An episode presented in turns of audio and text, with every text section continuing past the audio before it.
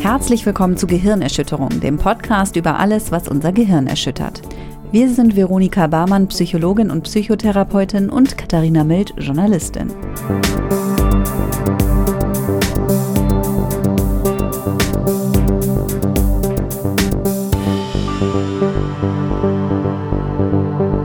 Heute sprechen wir über die histrionische Persönlichkeitsstörung und das ist ein Thema, was äh, tatsächlich von einem unserer Hörer, einem unserer frühesten Fans, könnte man sagen. Der ersten Stunde. Genau, vorgeschlagen wurde. Ich sage seinen Namen jetzt nicht, aber er weiß, dass er gemeint ist. Ich hoffe, er hört es sich auch an. Jedenfalls hat er sich diese Folge gewünscht. Und wir ähm, erfüllen ja jeden Wunsch. Ne? Na, sei vorsichtig mit dem, was du da versprichst. Möchte ich sagen an ich dieser könnt, Stelle. Ich könnte mir jetzt kein Thema vorstellen, was wir nicht behandeln. Ach, so ein Thema. Ja, okay. Ihr könnt euch jedes Thema so, wünschen. Das war natürlich nicht generell gemeint. Was soll das denn? Wir erfüllen jeden Wunsch. Ja, eben. Das war richtig krank. Auf gar keinen Fall. Nix hier. Fällt aus wegen ist nicht. Genau, wir brauchen halt vielleicht nur ein paar Monate, um es umzusetzen. Aber grundsätzlich erfüllen wir jeden Themenwunsch. Das liegt ja nur daran, weil wir so intensiv recherchieren und es wirklich, wirklich gut machen wollen. Ne? Ja, also die histrionische Persönlichkeitsstörung wurde uns auch von einem Historiker vorgeschlagen. Und als er äh, das vorschlug, dachte ich halt, ich habe dieses Wort ehrlich gesagt noch nie gehört gehabt und dachte so, hm, der Historiker schlägt vor, dass wir uns mit der histrionischen Persönlichkeitsstörung beschäftigen sollen. Wahrscheinlich ist das seine Paraphilie. Also ähm, sein Geschichtsfetisch. Ja, genau. Also es könnte so, ich dachte auch, irgendwas muss es mit historisch zu tun haben. Ja. Hat es aber gar nicht, oder? Ja, vielleicht mag er deswegen das Wort einfach. Ja, das kann natürlich sein. Nee, so insgesamt hat es eigentlich nichts damit zu tun, sondern ist es eine Persönlichkeitsstörung. Das heißt also, wir haben wieder ein tiefgreifendes Muster, was schon lange besteht quasi. Und es müssen vier der folgenden Eigenschaften oder Verhaltensweisen vorliegen, und zwar einmal die dramatische Selbstdarstellung. Das kann sein so theatralisches Auftreten oder so ein ganz übertriebener Ausdruck von Gefühlen. Dann ist es eine Suggestabilität, Suggestibilität, Stabilität. Bitte? Stabilität. so aus. Nee. Äh, Wie heißt das jetzt Suggestabilität? Ja, so sage ich immer, weil ich also ich habe gerade darüber nachgedacht, dass das falsch ist und das A ist falsch, sondern es müsste. Nein, es kommt von Suggestion. Suggestibel, ja, genau, aber deswegen ist es Suggestibilität. Jetzt, wenn er uns noch dreimal sagt, dann kommt es mir vor wie das merkwürdigste Wort der Erde. Da merkt man, wie leicht beeinflussbar ich bin. Zwinker. Ähm, ja, es ist also eine leichte Beeinflussbarkeit durch andere Personen oder auch äußere Umstände. Dann haben die meistens, man nennt das einen oberflächlichen und labilen Affekt. Das bedeutet eigentlich, dass die so nur so flache Gefühle zeigen, sage ich mal. Vielleicht können wir das später noch ein bisschen genauer erklären. Ähm, sie sind ständig auf der Suche nach aufregenden Erlebnissen und nach Aktivitäten, die eben ja besonders sind eigentlich und ähm, wollen dabei gerne im Mittelpunkt der Aufmerksamkeit stehen. Mhm. Dann ist es auch häufig so, dass ähm, die betroffenen Leute so ein unangemessen verführerisches Verhalten zeigen. Also das betrifft meistens die Erscheinung, aber auch den Kontakt mit anderen Menschen quasi. Also, dass sie sich besonders lasziv genau. anziehen oder genau, sie verhalten. In der, genau, in der Kleidung, die ist oft so, ja, wie soll ich das sagen, kurz vor unangemessen. Jetzt nicht total, also man nennt das manchmal auch so ein bisschen Paradiesvogelkrankheit. Das ist eigentlich, also ich finde, das ist oft nicht so, dass das jetzt auffällig ist. Ne? Es gibt auch Histrione, Persönlichkeiten, die äh, in der Bank arbeiten und so, aber dann ist es immer so, der Rock halt ein bisschen kürzer als bei anderen die Stiefel ein bisschen zu lackig oder was weiß ich was. zu lackig. Ja, oder ja, ähm, das ist, ich finde das auch einen schweren Punkt, ne, weil diagnostisch ist das ja auch so, äh, was weiß ich, ist ja schon was anderes, ob ich irgendwie, was weiß ich, im, im tiefsten Bergdorf in, in Südbayern irgendwie hänge oder ob ich, obwohl diese Dirndl, ganz ehrlich, da, zum Beispiel, ne, also wirklich kulturelle Begebenheiten. Also ich persönlich als norddeutscher Langweiler äh, finde so ein Dirndl auf jeden Fall unangemessen erotisch. und wirklich, wenn ich das sehe, denke ich immer so, es kann doch nicht wahr sein, dass das jetzt sozusagen gesellschaftlich akzeptiert ist irgendwie. Mhm. Genau, während äh, zum Beispiel, wenn irgendwie man in Berlin sich die Mode anschaut, dann ist da ja viel mehr quasi gesellschaftlich erwünscht. So, deswegen finde ich, das ist das auch schwierig zu diagnostizieren, weil das immer so ein bisschen so das persönliche Urteil auch mit reinbringt. Ne? Wenn jetzt irgendwie ich als Therapeutin irgendwie 24 bin, dann werde ich das ja viel seltener diagnostizieren, als wenn ich irgendwie Mitte 70 bin und da sozusagen eine andere Sozialisation habe und andere Kleidungsstücke für unangemessen halte.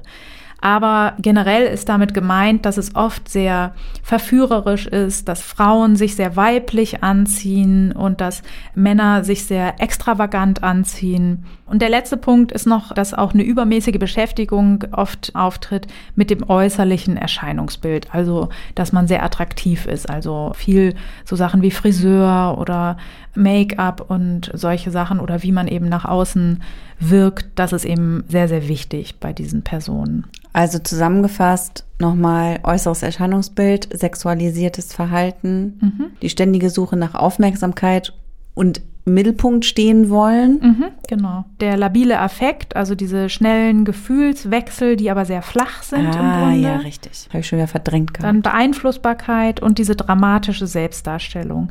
Das ist vielleicht so das, was am meisten im Vordergrund steht oder das, was sozusagen am auffälligsten ist, genau, nach außen hin einfach.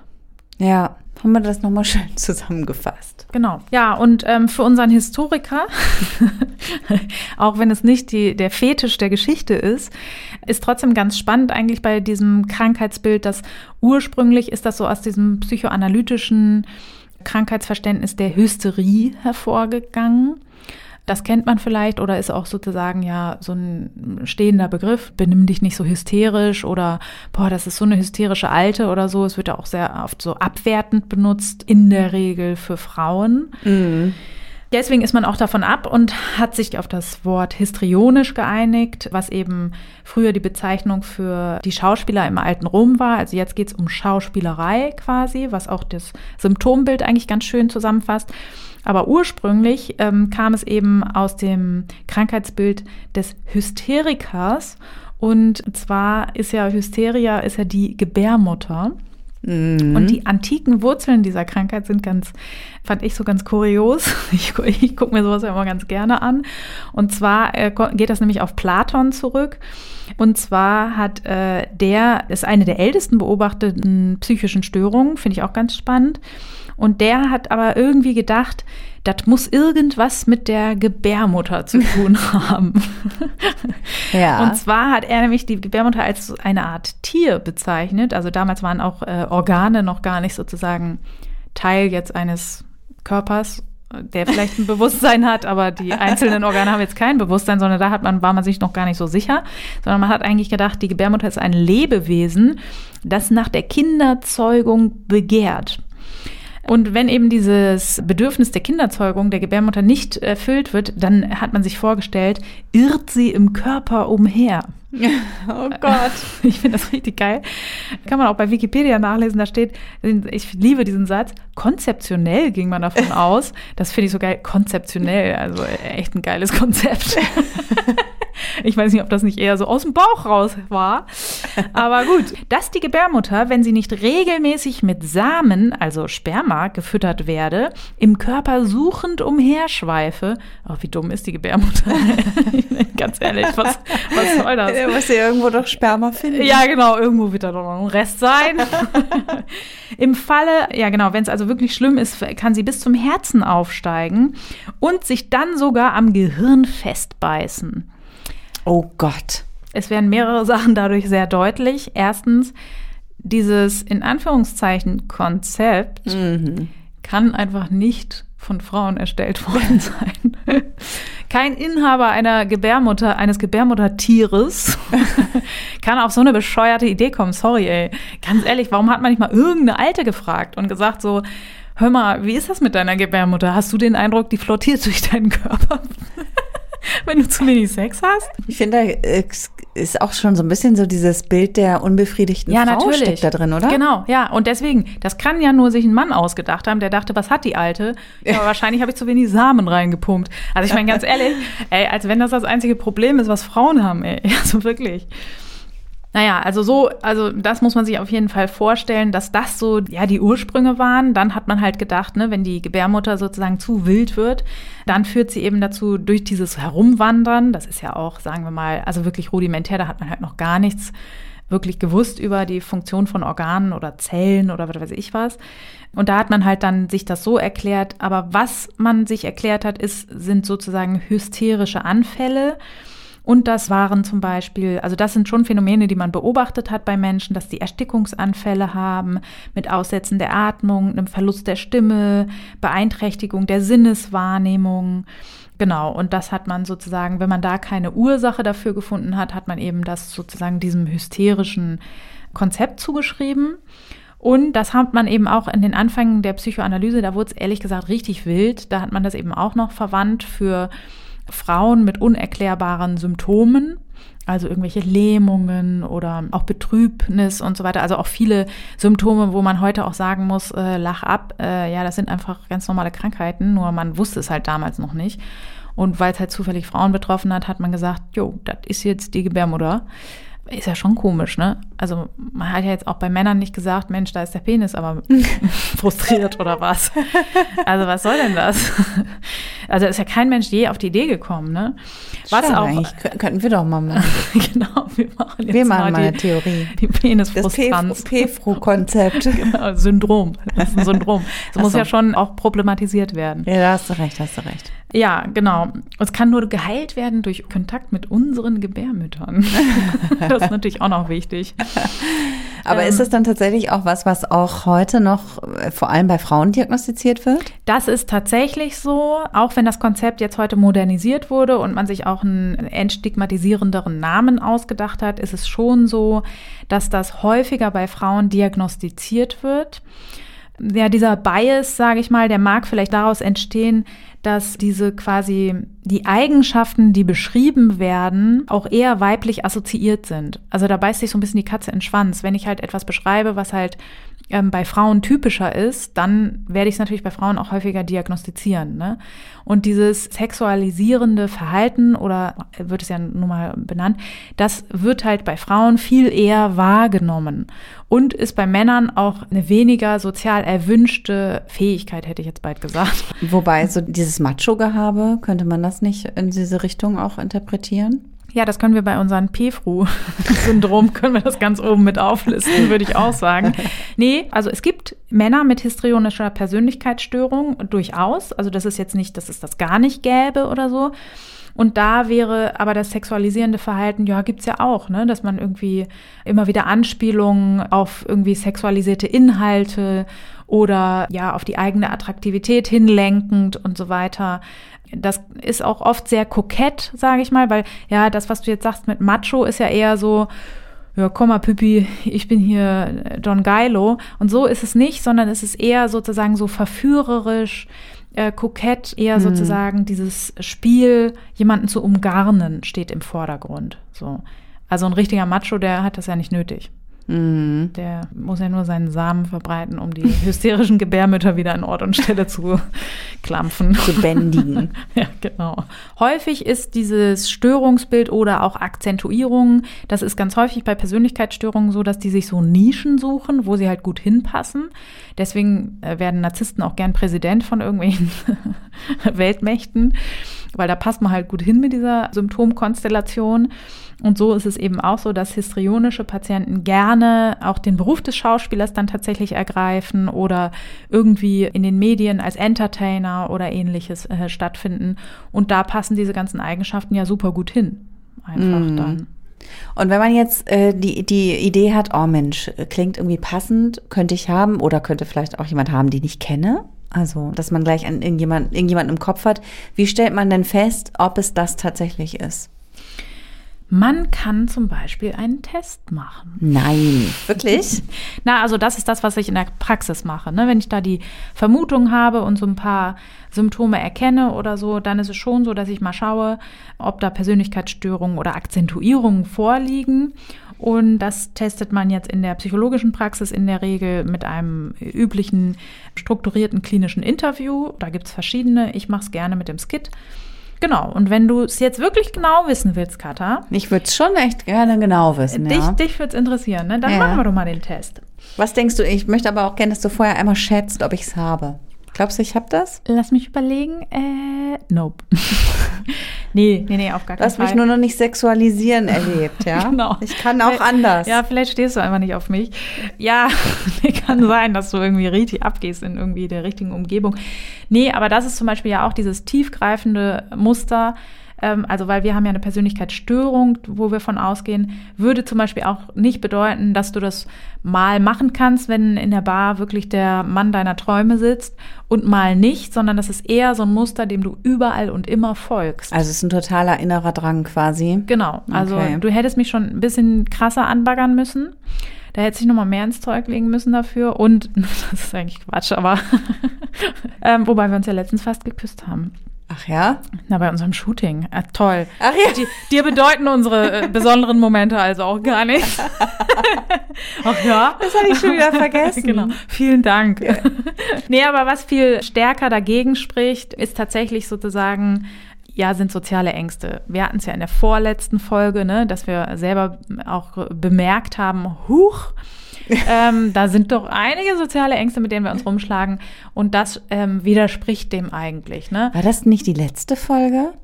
Die letzte war Verschwörung. Ach so, ja, richtig. Und davor haben wir uns Mhm. Scheiß to meet you. Ist ja ein Titel, der sehr gut angekommen ist.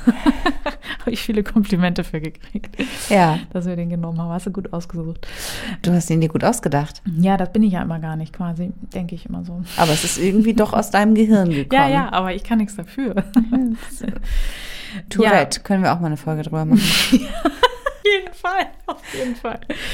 Nee, also, um jetzt mal beim Punkt zu bleiben. Also, ähm, du genießt es halt nicht im Mittelpunkt zu stehen. Ne? Wenn ich nur an die Moderation äh, erinnere, die du Hm. äh, vollzogen hast, oder wie, wie nennt man das? Vollziehen? Tut mir eigentlich nur Geschlechtsverkehr. Ne? Du, Ich sexualisiere hier alles. Nee, also als du moderiert hast, ne, fandst du ja gut und alles oder so, aber ist ja nicht, dass du währenddessen dachtest, geil, jubelt mir zu. So, sondern eher so, scheiße, scheiße, scheiße, ich will nichts falsch machen und überhaupt, das ist mir jetzt alles unangenehm oder nicht. Was weißt du, was in meinem Kopf Nee, vorging? nix, nix. Deswegen, Hm. ich mach mal lieber einen Test, ne? Ja, mach Ich lieber mal einen Test. Äh, geil, erste Frage. Sorry. Stehen Sie gerne? Ich kann's nicht. Was? Das ist aber zu dumm, dass wir jetzt gerade darüber so ausführlich gesprochen haben. Ich tu mal so, als hätten wir uns gerade kennengelernt. Stehen Sie eigentlich gerne im Mittelpunkt? Natürlich. Er muss ehrlich beantworten.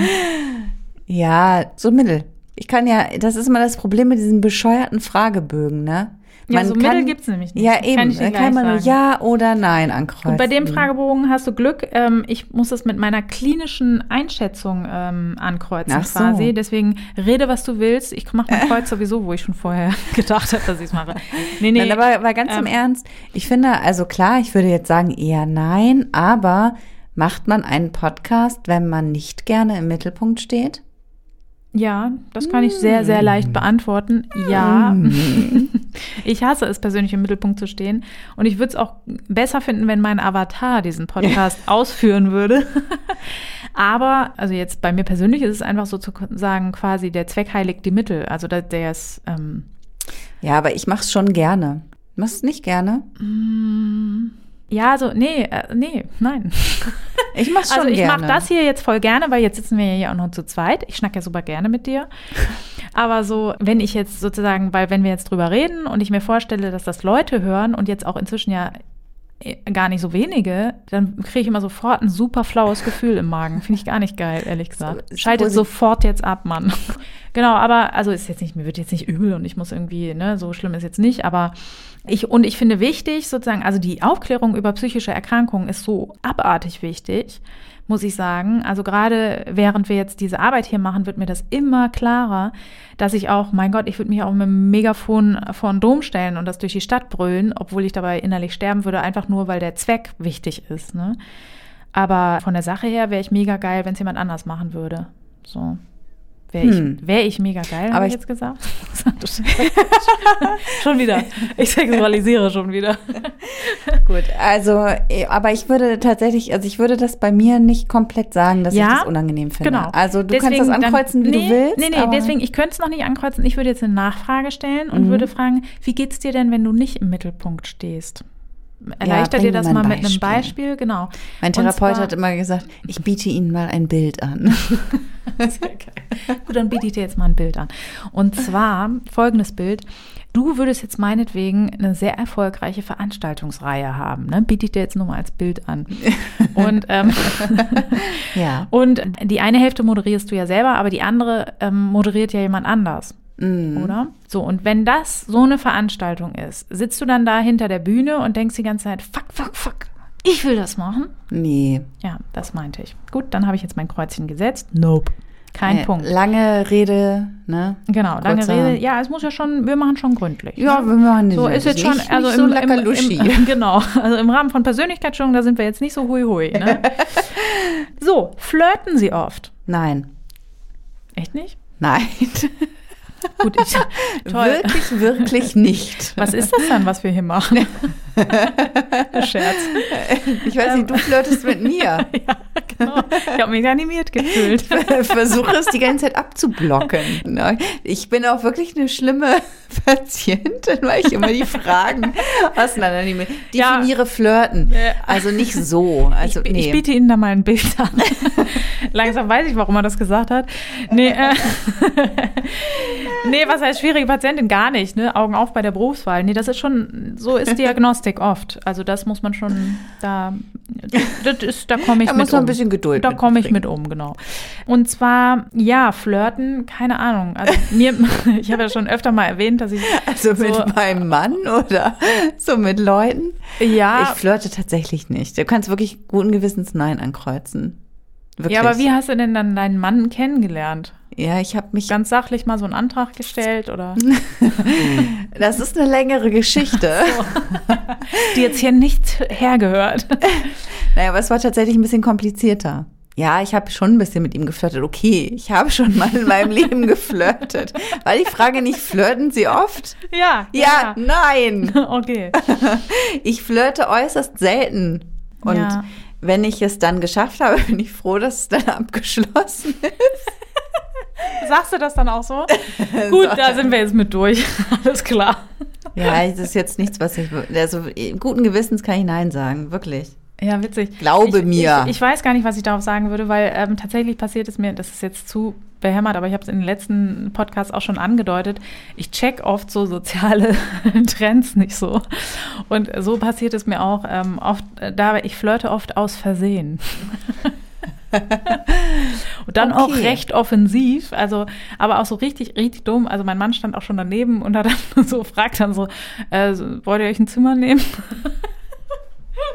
Und ich so, was? Nee, wieso? Ich rede doch nur. Ach so, ach so, das könnte man jetzt auch irgendwie alles anders verstehen. So, okay, tschüss, ich, ich muss weg. nee, aber ähm, ja, doch, ich flirte schon auch mal, also auch mit Absicht manchmal. Ja, pff, keine Ahnung, weiß ich ehrlich gesagt auch nicht. Doch, ich flirte mit meinem Mann manchmal. Wobei, kann man das jetzt Ja, aber bei also so einer geht's Ehe nicht. noch als Flirten bezeichnen. oder was man auch angeben muss oder was ich äh, quasi sagen muss, wenn ich Alkohol getrunken habe, Mm. dann drehe ich manchmal ein bisschen durch. Also dann bin ich schon mal manchmal so über die Maßen. Ach, du bist gerade betrunken, Vero. Ja, genau. Jetzt erklärt sich alles. Genau. Heute mal so einen kleinen Lütten vorher. Nee, Quatsch.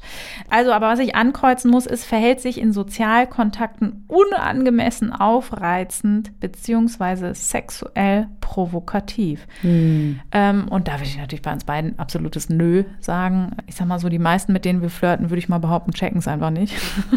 Weil wir einfach viel zu subtil vorgehen. Wenn wir flirten, dann schlafen die anderen schon ein. Äh, kleiden Sie sich gern sexy? Nein. Das ist ja noch gar nicht fertig, die Frage jetzt. Also wirklich, so. ganz ehrlich, ich, ich gebe dann schon gleich noch ein Bild. Kleiden Sie sich gern sexy, auch wenn Sie zum Beispiel nur zur Arbeit gehen oder Besorgungen machen? Nein. Erzählen Sie mehr darüber. Ach Gott, im Ernst? Nee, bei Ja natürlich. Kleiden Sie sich gern sexy? Mm, pff, nö. Also, doch. Also ich ziehe schon ganz gern mal was Fancyes an, sage ich mal. Ja, aber du trägst jetzt nicht ultra tiefe Ausschnitte. Nee, gar nicht. Das finde ich auch. Nee, gar nicht. Gar nicht. Also, Oder kürz, kür, kürz, kur, kürzeste Röcke oder so. Doch, das mache ich manchmal. Aber ähm, ja, halt, aber nicht unangemessen. Das mache ich halt, wenn ich mal irgendwie derbe auf die Rolle gehe. Warte, vor 18 Jahren das letzte Mal gefühlt. Siehste. Nee, aber wenn, mache ich das schon mal, auch mal gerne was Ausgefallenes, aber eher modisch motiviert als jetzt sexuell. Also ich meine, auf gar keinen Fall. Auf gar keinen Fall. Während des Interviews muss ich jetzt beobachten und dann ankreuzen, da frage ich dich jetzt gar nichts drüber. Ich mache es jetzt nur mal transparent, weil wir, du willst ja wissen, wie ich diagnostiziere. Mhm. Und zwar muss ich jetzt ankreuzen, Oberf ich mache mal leise, weil du kriegst ja eigentlich nichts mit davon. Oberflächlicher und schnell wechselnder Ausdruck von Gefühlen. Ja, da halt nö. Naja. Nee, auf gar keinen Fall. Also erstens hast du keine oberflächlichen Gefühle, sondern also du bist sehr gut schwingungsfähig und ja, wie soll ich sagen, ja, es Punkt. ist kein flacher Affekt, den du zeigst und er ist auch nicht schnell wechselnd, ist auch so. Also ist einfach so. Nein, du hast einfach, sorry, ich habe leider keinen Punkt für dich. Na gut. Versuchen Sie durch Ihre äußere Erscheinung, wie zum Beispiel Kleidung, die Aufmerksamkeit anderer auf sich zu ziehen? Nein. Nee, glaube ich auch nicht. Ich versuche eher unauffällig zu bleiben. genau. Aber zum Beispiel, wenn man jetzt einen ausgefallenen Hut trägt oder so, ne? Also das alleine reicht natürlich jetzt nicht für die Störung aus oder so, aber genau. Jetzt muss ich wieder während des Interviews heimlich beobachten. Und zwar, Achtung, übertriebene impressionistische Sprache, der, die keine Details kennt. Ja, und das ist es halt auch nicht. Also du drückst dich gewählt aus und hast auch viele, ich sag mal so, dein Körbchen an Adjektiven ist prall gefüllt.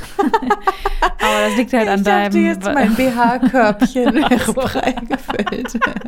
Siehst du? Du sexualisierst doch hier. Ja, ganz ehrlich, es ist auch Körbchen. Ich Was ist das ein Körbchen, ey? Bei Körbchen, wir denken bitte bei Körbchen nicht an BH. Ich denke da an ein Hündchen. Aber Mops wäre dann ja auch die Schnittmenge. Also ja, ob du halt eine, eine impressionistische. Das ist quasi ein Teekesselchen. ähm, sie gehören beide ins Körbchen. Ähm.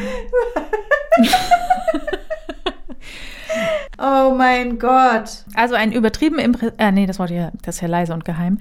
Ein übertrieben impressionistischer Sprachstil, der keine Details kennt. Und das ist natürlich Quatsch. Deine Sprache kennt natürlich, äh, ja, das hast du noch eben tiefe Details. Ja, ich war noch nicht fertig, Mann, jetzt. Ach so.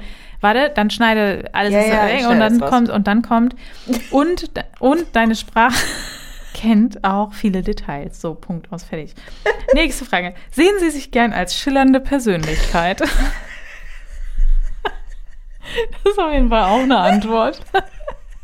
Also, also sie, siehst du dich gern als schillernde Persönlichkeit? Ich glaube nicht. Aber ja. möchtest du mir da vielleicht noch ein Bild anbieten oder so?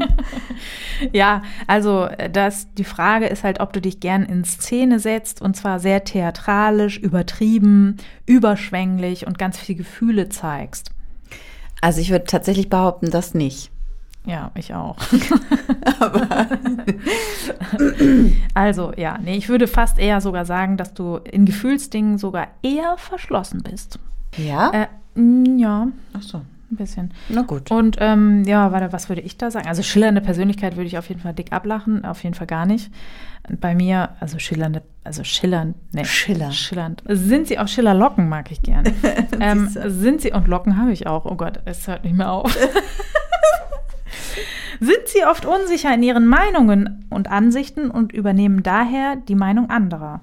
Ja, es passiert mir schon. Was? Ja. Da hätte ich jetzt auf jeden Fall gesagt, auf gar keinen Fall. Doch, doch, doch. Aber du lässt es dir nicht anmerken. also es gibt Dinge, da habe ich sozusagen Prinzipien. Und es gibt andere Dinge, da bin ich auch so ein bisschen wankelmütig. Wobei ich bin jetzt auch nicht so ein krasses Fanlein im Winde, wie man so sagt. Ja. Aber ich bin schon beeinflussbar. Und weil ich einfach sehr viel auf die Meinung von anderen gebe, glaube ich. Ja, okay.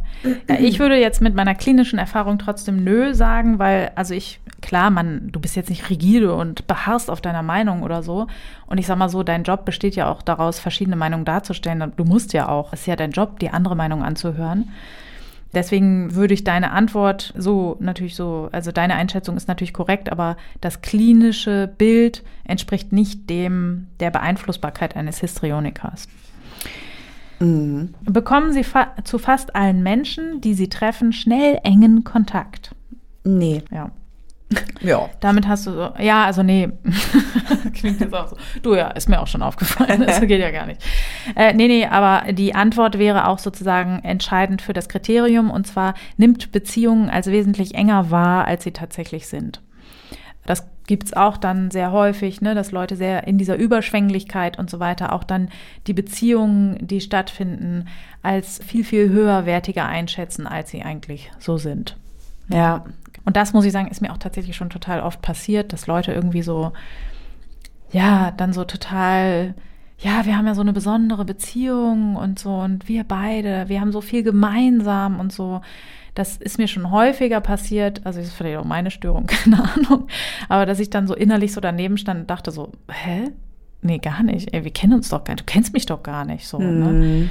Und ja, also entweder habe ich dann halt einen an der Waffel oder man kann mal gucken, ist der auch sonst sehr theatralisch und darstellerisch, dann könnte es vielleicht auch eine Histrione Person ah, eine Person, eine Muschel, eine Histrione Muschel sein.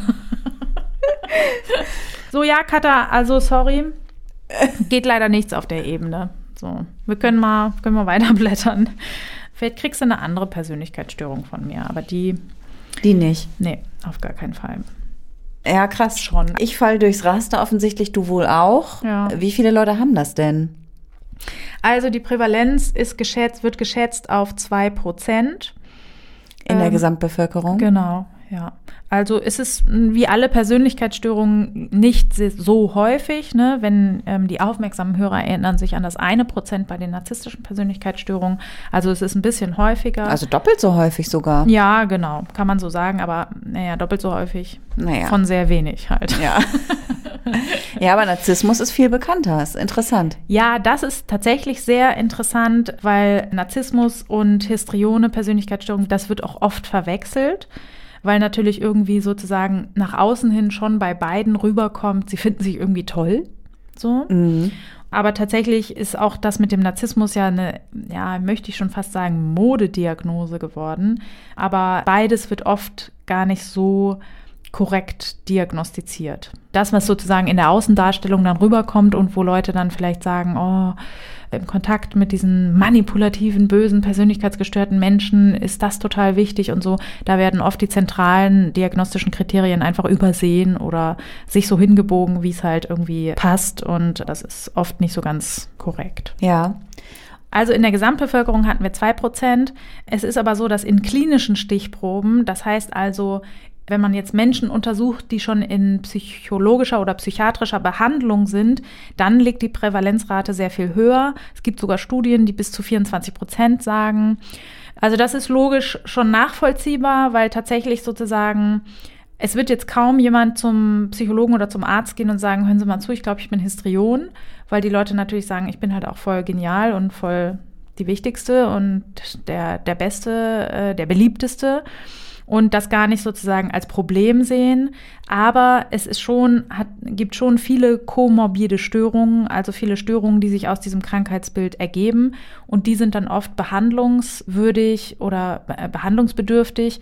Und das können auch sehr schwere sein. Also das heißt, die werden auch nicht nur in der ambulanten Praxis auftauchen, sondern auch sehr oft dann gerade in der zweiten Lebenshälfte in Kliniken auftauchen, weil sie eben sehr schwere andere Störungen entwickeln, wie zum Beispiel Depressionen oder auch Angststörungen. Somatisierungsstörung ist auch sehr damit assoziiert, also so viele Krankheitssymptome entwickeln, für die es eben keine Erklärung gibt, keine somatische.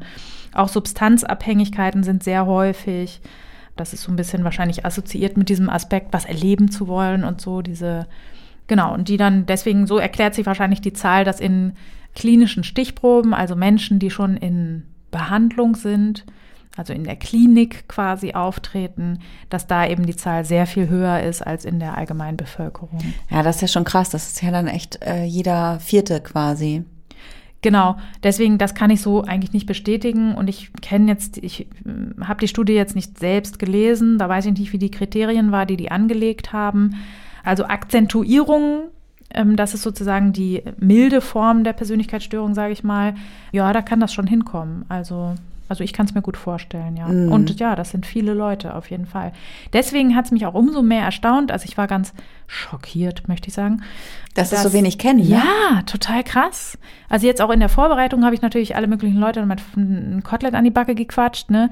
Und alle immer so, hey, was ist das denn? Habe ich nie gehört. Ja. Während so narzisstische Persönlichkeitsstörung, die ja, wie wir festgestellt haben, halb so oft vorkommt, kennt halt jeder. So eigentlich schade, weil es ist ein sehr spannendes Bild und es ist auch eins, was Leute wirklich auch in starke Krisen bringen kann. Deswegen da die Aufmerksamkeit drauf zu lenken und auch sozusagen da ein besseres Verständnis dafür zu haben, ähm, warum sind die Leute denn so und was, was sind da eigentlich die Beweggründe, das wäre schon auch wichtig so.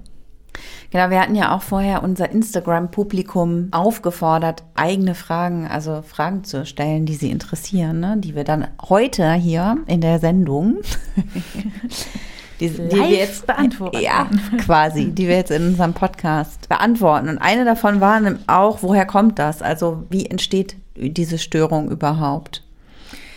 Ja, also die, da muss man dazu sagen, die ist nicht besonders gut untersucht, genau wie alle diese Störungen, die so selten auftreten und die vor allen Dingen auch selten als Behandlungsgrund quasi angegeben werden. Was man oft äh, finden kann, ist eben, dass Menschen mit histrioner Störung sich selber als absolut unwichtig empfinden als Person. Und um das zu kompensieren, deswegen gibt es diese Dramatik, deswegen ist diese Sucht nach dem Mittelpunkt da und deswegen ist diese, diese Extrovertiertheit, diese emotionale Kontaktfreudigkeit und so weiter, das ist sozusagen einfach eine Kompensation dieses inneren leere Gefühls und dieser, dieser eigenen Unwichtigkeit, dieser empfundenen Unwichtigkeit. Genau, und das kann natürlich verschiedene Ursachen haben, warum das entsteht. Ne? Also fehlende Aufmerksamkeit in der Entwicklung, in der Kindheit kann natürlich zu so einem Insuffizienzgefühl und zu so einer eigenen empfundenen Nichtigkeit führen. Und das kann dann eben sozusagen, wenn das persistierend ist oder im Leben halt bestehen bleibt einfach, dann muss man sich, also kann man sich ja sehr gut vorstellen, dass man das irgendwie kompensieren muss. Ne? Mhm. Also wenn du jetzt denken würdest, ist es einfach Du bist allen einfach völlig egal, weil du als Mensch so uninteressant und so einfach so irrelevant bist. Ja, dann müsstest du dir auch irgendwas überlegen, um irgendwie dir so eine Lebens-, so eine, so eine Daseinsberechtigung zu erschaffen, einfach, ne? Mhm. Und das kannst du dann halt eben, indem du die Beziehungen von anderen als sehr, sehr wichtig empfindest. Also die sorgen dann dafür, die sind quasi der Beweis, wenn da eine enge Beziehung da ist, dann musst du ja irgendwie wichtig sein. Ne? Mhm. Und deswegen ist auch so eine hohe Kränkbarkeit geht da auch oft mit einher, weil wenn man dann eben rückmeldet, so äh, ganz ehrlich, äh, ich finde unsere Beziehung jetzt gar nicht so eng, dann heißt das halt nicht, ja Mensch, kann sich ja noch entwickeln oder vielleicht ne, passen wir einfach nicht oder sowas, sondern das heißt halt, du existierst gar nicht. Für mich bist du genauso irrelevant, wie du dich selbst empfindest. Und das ist natürlich auch nachvollziehbar, dass man dann absolut gekränkt ist einfach in dem Moment. Ne? Mhm. Und dann kommt auch häufig sowas, spiegelt sich auch in Beziehungen wieder, ne? weil zum Beispiel, wenn, wenn man an ne, den Verlauf von Beziehungen denkt, am Anfang ist das ne, noch prickelnd und aufregend, aber mit dem Fortgang der Jahre wird es natürlich, tritt ja auch Gewöhnung ein. Und das ist natürlich, ja, kann jemand, der einen gesunden Selbstwert hat, auch als sehr erfüllend empfinden. Aber wenn ich sozusagen nur existiere, wenn andere mir zurückspiegeln, dass ich eine ganz, ganz spannende Person bin, dann ist das natürlich etwas abgekühltere Beziehung, die eher äh, quasi ja, eine Verbundenheit aufbaut, ist dann natürlich tödlich für mich. Ne? Also das ist natürlich Gift. Und deswegen ist es auch häufig so, dass Menschen mit Histrionenakzentuierungen dann Affären eingehen und auch oft gar nicht so ein äh, moralisches äh, Schuldgefühl dabei haben, sondern eher das halt rechtfertigen, ja, mein Partner hat mir halt nicht mehr die Aufmerksamkeit gegeben, ne, dem war ich halt nicht wichtig genug, der hat sich gar nicht mehr bemüht um mich, ne, und dann musste ich ja quasi eine Affäre eingehen, wo natürlich sozusagen man so mit, sagen wir mal, gerechten moralischen Ansprüchen sagen würde, so, hä? Ja, wieso denn? Das ist doch kein, steht das in eurem Ehevertrag oder was? Und das ist für einen Menschen mit Histrionen-Einschlägen sehr schwer einzusehen, weil der eben quasi nicht einfach eine Abkühlung der Beziehung fühlt, sondern eine wachsende Irrelevanz der eigenen Person im Kern. Und dann finde ich, ist das ja auch nachvollziehbar, dass man sagt, ja, okay, ich kann ja nicht verschwinden oder irgendwie mich auflösen neben meinem Partner. Dann muss ich ja eine Affäre eingehen, um irgendwie wieder zu spüren, dass ich irgendwie eine Relevanz habe oder da sein muss. So. Ja, also man ist quasi immer so ein bisschen auf der Suche nach Bestätigung und Aufmerksamkeit. Genau, ja. ja. Und zwar eben um die eigene Existenz zu mhm. sichern. Zu rechtfertigen oder zu sichern, ja, genau. Um sich überhaupt zu spüren. Mhm. So. Und ich finde dann, weil oft wird da auch immer so ein manipulatives Verhalten, ist auch sogar in den diagnostischen Kriterien zum Teil drin oder in Therapiemanualen, wie Umgang mit manipulativen Verhaltensweisen. Und das finde ich immer so, ah, mich stört das immer so ein bisschen, weil also auch manipulativ, ne? Das ist nicht das einzige Störungsbild, mit dem so assoziiert wird, dass die betroffenen Patienten dann manipulativ vorgehen. Aber ich finde immer sozusagen, also für mich ist das, ich weiß nicht, vielleicht ist die Definition von manipulativ ja einfach irgendwie ein Verhalten ausüben, um etwas zu erreichen. Aber ehrlich gesagt ist das dann auch manipulativ, wenn ich meinem Mann sage, kannst du mal einkaufen gehen? ähm, ja, oder? Ja, auf jeden Fall. Und deswegen, und manipulativ, da unterstelle ich schon immer so eine böse Absicht dahinter. Und das ist halt was, das kann ich gar nicht sehen, das empfinde ich auch nicht so. Wenn jetzt, was weiß ich, ein Patient mit einem histrionischen Einschlag mir irgendwie sagt, ja, aber habe ich doch ganz gut gemacht, oder? Fanden Sie das nicht auch, dass das besonders geistreich war, mein Einwand, und mich dabei so von unten anlächelt? dann könnte ich natürlich jetzt bösartig sagen, ach ja, der will mich manipulieren und mich irgendwie auf seine Seite ziehen oder irgendwie so, aber das kann ich irgendwie als aus professioneller Sicht finde ich so eine Haltung einfach total inakzeptabel, sondern ich sehe halt, oh, der Patient hat so ein starkes Bedürfnis nach Aufmerksamkeit, dass er selbst sozusagen so ein leicht inakzeptables Therapieverhalten an den Tag legt.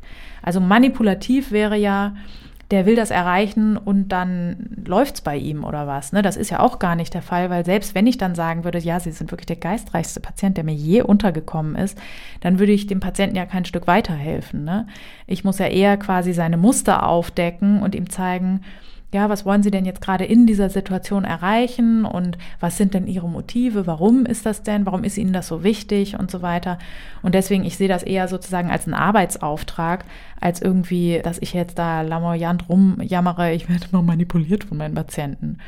Ja, passend dazu auch eine Frage von unseren Hörerinnen und Hörern mhm. bei in, von Instagram war halt auch, wo ist denn der genaue Unterschied dann zum Narzissmus auch, weil gerade so dieses Bestätigung suchen und was ja auch beim Narzissmus so ein bisschen mit einem Mangel an Selbstwert verknüpft ist und dieses manipulative Verhalten als Folge, das ist, deckt sich ja so ein bisschen. Ja, auf jeden Fall, da gibt es auch große Überschneidungen, aber ähm, man kommt sozusagen auf den Unterschied, wenn man das Motiv betrachtet. Und zwar, also beide stellen sich natürlich nach außen besonders gut dar aber ähm, aus anderen Gründen. Der Mensch mit der narzisstischen Persönlichkeitsstörung oder dem narzisstischen Einschlag, der will eben selber der Größte sein. Der will die beste Leistung von allen erzielen. Und der Histrione, der möchte nur der Geilste sein. Nee, nee, der Histrione, der will das Größte bedeuten.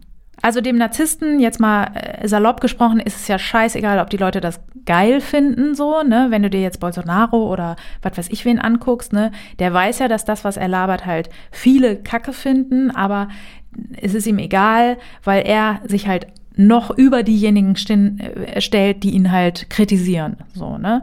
Das ist halt typisch für einen Narzissten. Das würde ein Histrioniker nie tun. Wenn das Publikum sagt, deine Performance war scheiße, dann sagt der Narzisst halt, pff, ja, ihr seid halt alle zu dumm und der Histrioniker ist am Boden zerstört, weil er will am besten im Mittelpunkt stehen, am meisten Aufmerksamkeit bekommen, die wichtigste Beziehung bekommen quasi. Mhm. Und das ist so der Unterschied. Also die Gemeinsamkeit ist im Grunde, dass wirklich bei beiden ein extrem, ja, geringer Selbstwert kann man gar nicht sagen, also wirklich ein Rudiment ein, ein nicht vorhandener, ein, ein, ein wirklich, ja, absolut rottendes, ich weiß gar nicht, rotten kann man nicht sagen, aber so ein wirklich sehr rudimentärer Selbstwert dahinter steht. Genau, aber sie haben eben zwei unterschiedliche Kompensationsstrategien erarbeitet quasi. Okay. Eine Frage war auch, du hast es auch vorhin schon so ein bisschen angedeutet, die Leute werden nicht zu dir in die Praxis kommen und sagen, ey, ich habe da übrigens so eine histrionische Persönlichkeitsstörung. Ich meine, gut, das passiert auch nicht, weil es keiner kennt. Das ist das eine. Aber das andere ist auch, dass auch wahrscheinlich es den Leuten relativ schwer fällt, das einzugestehen, sich selbst und gegenüber anderen, oder? Genau, das ist auf jeden Fall der Fall, dass tatsächlich jemand, der das hat, wird eher kommen, weil er sagt, ich krieg nicht mehr genug Aufmerksamkeit. Also der sagt dann eher quasi, ich habe Partnerschaftsprobleme zum Beispiel. Oder das kann ja auch sein, dass die Aufmerksamkeit weniger wird, weil derjenige vielleicht alt wird, das ist häufig so ein Punkt, ne, dass dann natürlich die Attraktivität sinkt. Also wenn ich mit 20 durch die Straßen laufe, dann kriege ich natürlich mehr Aufmerksamkeit, als wenn ich mit 60 durch die Straßen laufe. Auch wenn ich mir ganz viel Mühe gebe, ne, das ist halt einfach nicht mehr das Alter, in dem sozusagen ja alle paarungswillig durch die Gegend hüpfen. Mhm.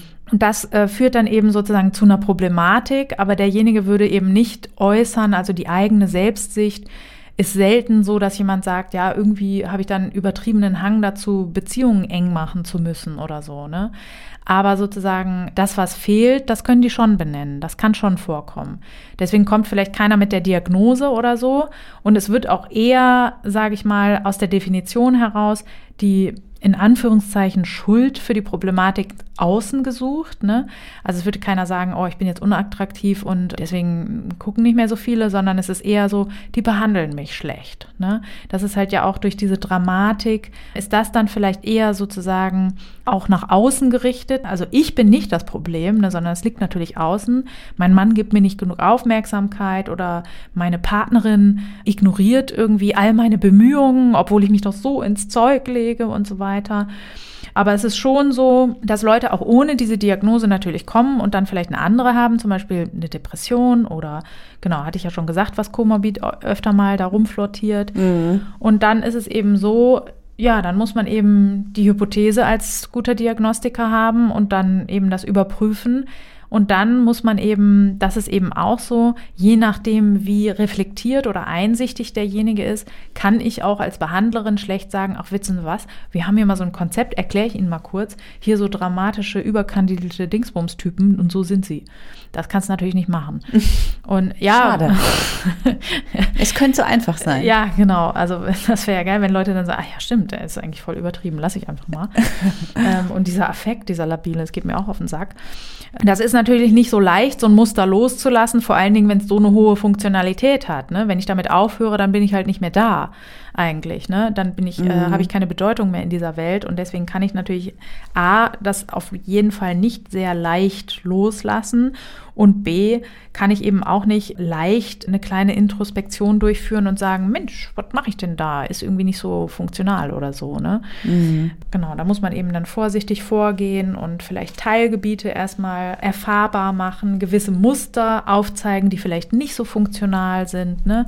Und dann ganz vorsichtig schauen, ja, was könnte denn ihr eigener Anteil sein? Dann auch gerne, also was ich immer sowieso in der Praxis oft sage, ist, es kann sein, dass alle anderen das Problem sind, aber die sitzen jetzt nun mal nicht hier. Ne? Also wir können ja nur uns selbst verändern. Wir können an andere hinquatschen wie ein Stück Rindfleisch, aber ob die sich ändern oder nicht, das liegt ja nicht in unserer Hand. Ob wir uns selbst ändern, das können wir schon beeinflussen. Und so mit dem Ansatz ist es manchmal auch möglich, so Muster aufzuweichen, neue Verhaltensweisen vielleicht einzuüben und so, so ein bisschen an diesem Konzept quasi zu rütteln. Ja, das sind dann so die Möglichkeiten, die man da hat. Jetzt sind wir schon mitten im Behandlungsthema oder beziehungsweise bei meiner Lieblingsfrage angekommen. Wie behandelt man das denn? Wie wird man diesen Kack wieder los? ja, es ist schwierig aber nicht unmöglich. Und zwar, da man eben oft keinen Auftrag hat in dieser Mission, ist es eher sozusagen wichtig, wertschätzend vorzugehen erstmal und ähm, gerade sozusagen dieses übertriebene Dramatisieren da ist die erste Regel in der Behandlung, das muss ernst genommen werden. Weil was dahinter steht, ist ja dieses, wenn ich das nicht mache, dann bin ich nicht vorhanden, dann sieht mich keiner. Und wenn ich dann als Therapeut komme und sage, ach, wissen Sie was, das ist so alles halb so schlimm, was Sie mir da erzählen, dann ist das natürlich tödlich für meine therapeutische Beziehung. Ich finde das immer so ein bisschen redundant, weil, ey, wenn ich als Therapeut die Leute nicht ernst nehme, weiß ich auch nicht, was äh, dann schiefgelaufen ist, ehrlich gesagt. Aber es ist schon so, dass gerade sozusagen, wenn das Muster sehr lange besteht, also die Patienten vielleicht schon älter sind, dann kann das schon auch manchmal so jammerhaft sein, ne, dass man schon auch als äh, Therapeut, man ist ja auch nur ein Mensch, ne, schon mal so den Impuls hat zu sagen, jetzt lassen mal aber die Kirche hier im Dorf, so dramatisch ist das doch jetzt hier alles gar nicht.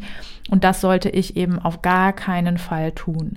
Ein wertschätzender Umgang ist da oft der Schlüssel und auch den Raum dafür geben, dann wird halt mal gejammert so, ne um dann eben sozusagen mit dieser guten Beziehung und dass jemand dann auch merkt, ich bin auf seiner Seite, ich will dem keins reinwürgen oder dem nicht sagen wie alle anderen, oh Gott, oh Gott, du bist immer so hysterisch oder so, sondern ich will den, ich nehme den ernst, ich weiß, der leidet und dann habe ich vielleicht auch den Stand, um sagen zu können, aber wissen Sie was, da sind ja doch interaktionelle Probleme, vielleicht können wir da auch zusammen was dran ändern, indem Sie vielleicht Ihre Kommunikation so ein bisschen ändern.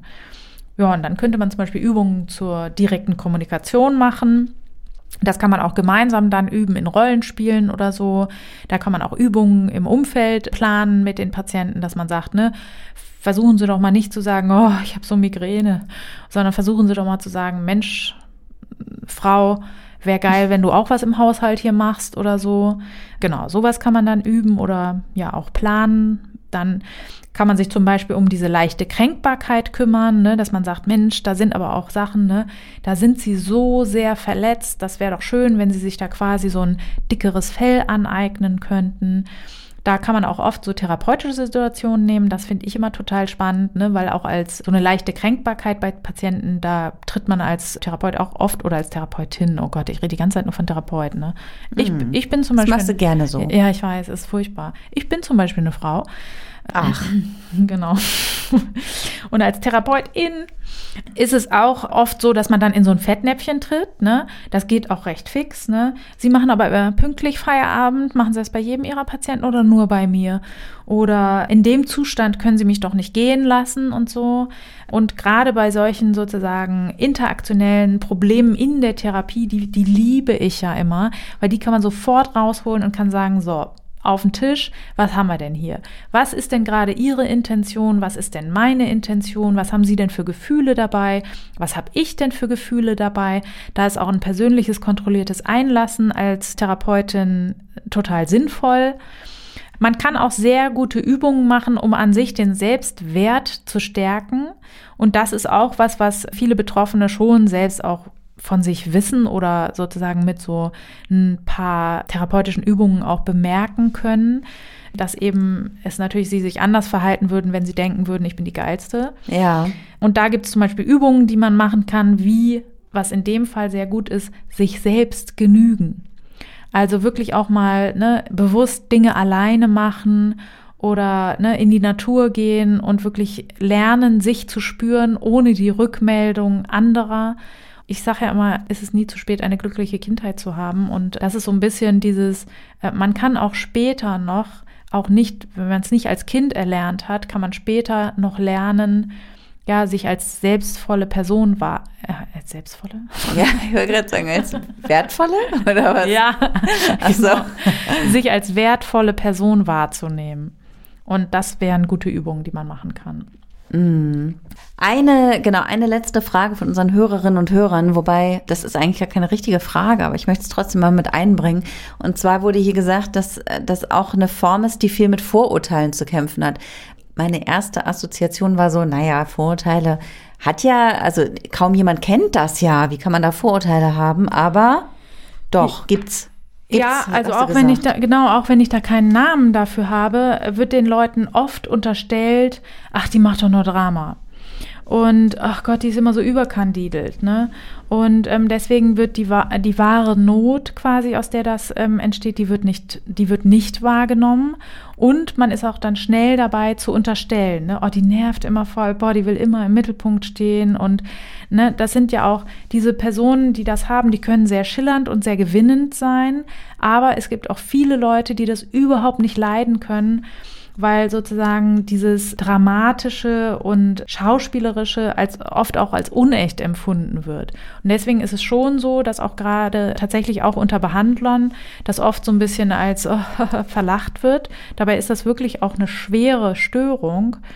Und die kann auch mit schweren Depressionen einhergehen. Und auch das ist keine Erkrankung, die man unterschätzen darf. Ne? Also das kann auch bis hin zu, zu suizidalen Krisen kommen, weil natürlich, ne, wenn ich so einen, unf also so einen nicht vorhandenen Kern habe, dann ist es natürlich so, dass ich auch so ins Wanken geraten kann, dass es wirklich auch lebensbedrohlich für mich wird.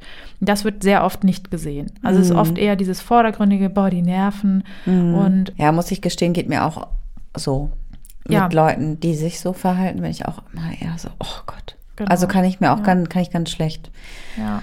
äh, ertragen. Was würdest du denn empfehlen Leuten, die jetzt so im Alltag relativ häufig mit Histrionikern zu tun haben? Wie kann man sich denen gegenüber verhalten, dass es für beide Seiten irgendwie cool ist? Also einerseits finde ich immer gut, überhaupt dieses Störungskonzept mal im Hinterkopf zu haben, dass man eben weiß, gut, die will mich jetzt nicht anbaggern oder so, sondern ähm, es geht darum, dass sie wahrgenommen werden will und dass sie Aufmerksamkeit bekommen will. Und dann eben, weil du sagtest, ne, dich nervt das auch, ja, bist ja auch nicht die Heilsarmee, du musst ja auch nicht jedem das geben, was er jetzt braucht oder so, ne? Aber man kann halt bei sich selber gucken, was bin ich denn bereit zu geben? Also ich mag das zum Beispiel voll gerne. Ich gebe auch gerne Leuten meine Aufmerksamkeit und wenn die dann irgendwie sich wohlfühlen dabei, mag ich das auch. Und deswegen, ich kenne auch Leute, die das haben und mit denen bin ich auch befreundet und mag das auch. Und ich muss aber auch halt schauen, wo meine Grenzen sind. Ne?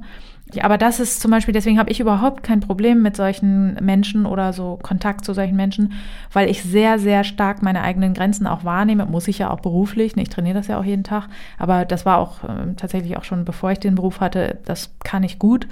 Und wenn jemand dann irgendwie super dramatisch sagt, oh Gott, oh Gott, du musst jetzt mein Leben retten und so weiter, dann sage ich halt, wenn ich die Kappa habe, sage ich, ja, klar, kann ich machen. Und wenn nicht, sage ich halt auch super klar, tut mir total leid, aber da musst du dir gerade jetzt jemand anderen suchen. Und deswegen so klare Kommunikation ist immer eine gute Sache. Wahrnehmen, ne, dass derjenige nicht manipulativ ist, um irgendwie sich zu bereichern, sondern aus Mangel an eigener Stabilität und so ein bisschen Mitgefühl. da sind wir wieder. Bei der Milde. Bei der mitfühlenden Güte. Ach ja, die, genau. die mitfühlende Güte. Genau, kommt am Ende immer raus einfach. Ach, das Leben könnte so einfach sein, genau. wenn man genau. nur ein bisschen milde und gütig wäre. Genau, und wenn man sich abgrenzen kann und, und sagen kann, ja. das kann ich leisten und das jetzt leider nicht. Ja, Vero, ich danke dir sehr für die Gehirnerschütterung. Ich habe einiges gelernt, weil, wie gesagt, bevor wir uns mit diesem Thema beschäftigt haben, wusste ich rein gar nichts über histrionische Persönlichkeitsstörungen, außer dass ich dachte, es hat bestimmt irgendwas mit Geschichte zu tun. Aber tatsächlich kommt es von der Gebärmutter. Genau. Das habe ich gelernt und noch vieles mehr. Ich danke dir sehr und ich danke euch da draußen äh, sehr fürs Zuhören. Und wir haben uns auch sehr gefreut über die Fragen, die ihr uns gestellt habt. Macht es gerne weiter. Wir werden es auf jeden Fall fortführen, weil ich glaube, es ist ein ganz gutes Tool, um mit euch äh, in Verbindung zu bleiben und auch zu hören, was euch so interessiert. So ist es. Hat mich richtig gefreut auch. Auch das, weil ich mal denke, äh, niemand interessiert sich für sowas, aber voll geil. Interessiert euch alle. Also bleibt gesund und bis nächste Woche.